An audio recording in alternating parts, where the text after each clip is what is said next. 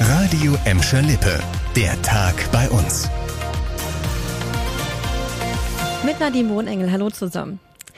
Alle, die gerne bei H&M shoppen gehen, müssen jetzt ganz stark sein. Die schwedische Modekette H&M schließt Ende August ihre Filiale an der Hochstraße in Gelsenkirchen-Bur. Das hat uns eine Sprecherin der Modekette auf Anfrage bestätigt.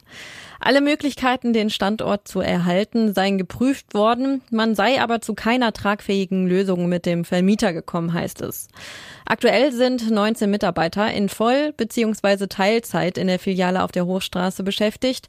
Ob diese nun in anderen Filialen unterkommen können, ist noch unklar. Das letzte Mal können wir voraussichtlich am 14. August dort shoppen gehen. Das hat sich der Typ wohl anders vorgestellt. Die Polizei fahndet nach einem Unbekannten, der sich mit einer angeblich Minderjährigen am Bahnhof Gelsenkirchen-Hassel zum Sex verabredet haben soll. Passiert ist das Ganze schon im Juni vergangenen Jahres. Auf richterlicher Anordnung wird die Fahndung jetzt öffentlich. Der Gesuchte soll im Internet ein Treffen mit einem angeblich 13-jährigen Mädchen verabredet haben. Tatsächlich steckte dahinter laut Polizei ein 32-jähriger Kölner, der sich als Minderjähriger ausgegeben hatte. Beim vermeintlichen Treffen am Bahnhof in Hassel filmte der Kölner den Unbekannten und übergab die Aufnahmen der Polizei. Ein Foto und eine Beschreibung des Verdächtigen findet ihr auf radioemschalippe.de. Trotz Corona, Lockdown und Homeoffice hat es im vergangenen Jahr mehr Berufspendler im Bottrop Gelsenkirchen und im Kreis Recklinghausen mit Gladbeck gegeben. Das geht aus einer Statistik der Bundesagentur für Arbeit hervor, die die Gewerkschaft IG Bau jetzt veröffentlicht hat.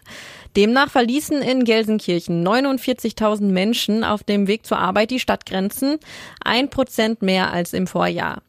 Im Bottrop ist die Zahl der Pendler sogar um knapp zwei Prozent gestiegen. Als Hauptursache für die Pendlerströme sieht die EG Bau teuren Wohnraum.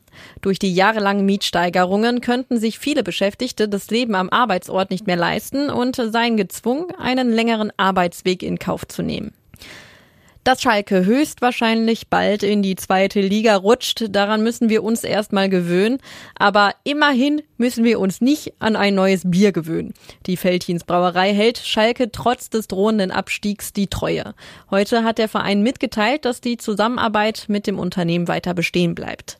Im kommenden Jahr wolle man mit dem FC Schalke und den Fans die 25-jährige Partnerschaft feiern, wird der Feldhins-Chef zitiert auch wenn Schalke dann in der zweiten Liga spielt. Der Namensrechtsvertrag für die Gelsenkirchener Felddienst Arena war schon vor einigen Jahren vorzeitig bis 2027 verlängert worden.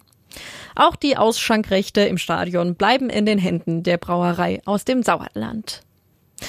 Das war der Tag bei uns als Podcast und im Radio. Aktuelle Nachrichten aus Gladbeck, Bottrop und Gelsenkirchen gibt es jederzeit auf radio und in unserer App.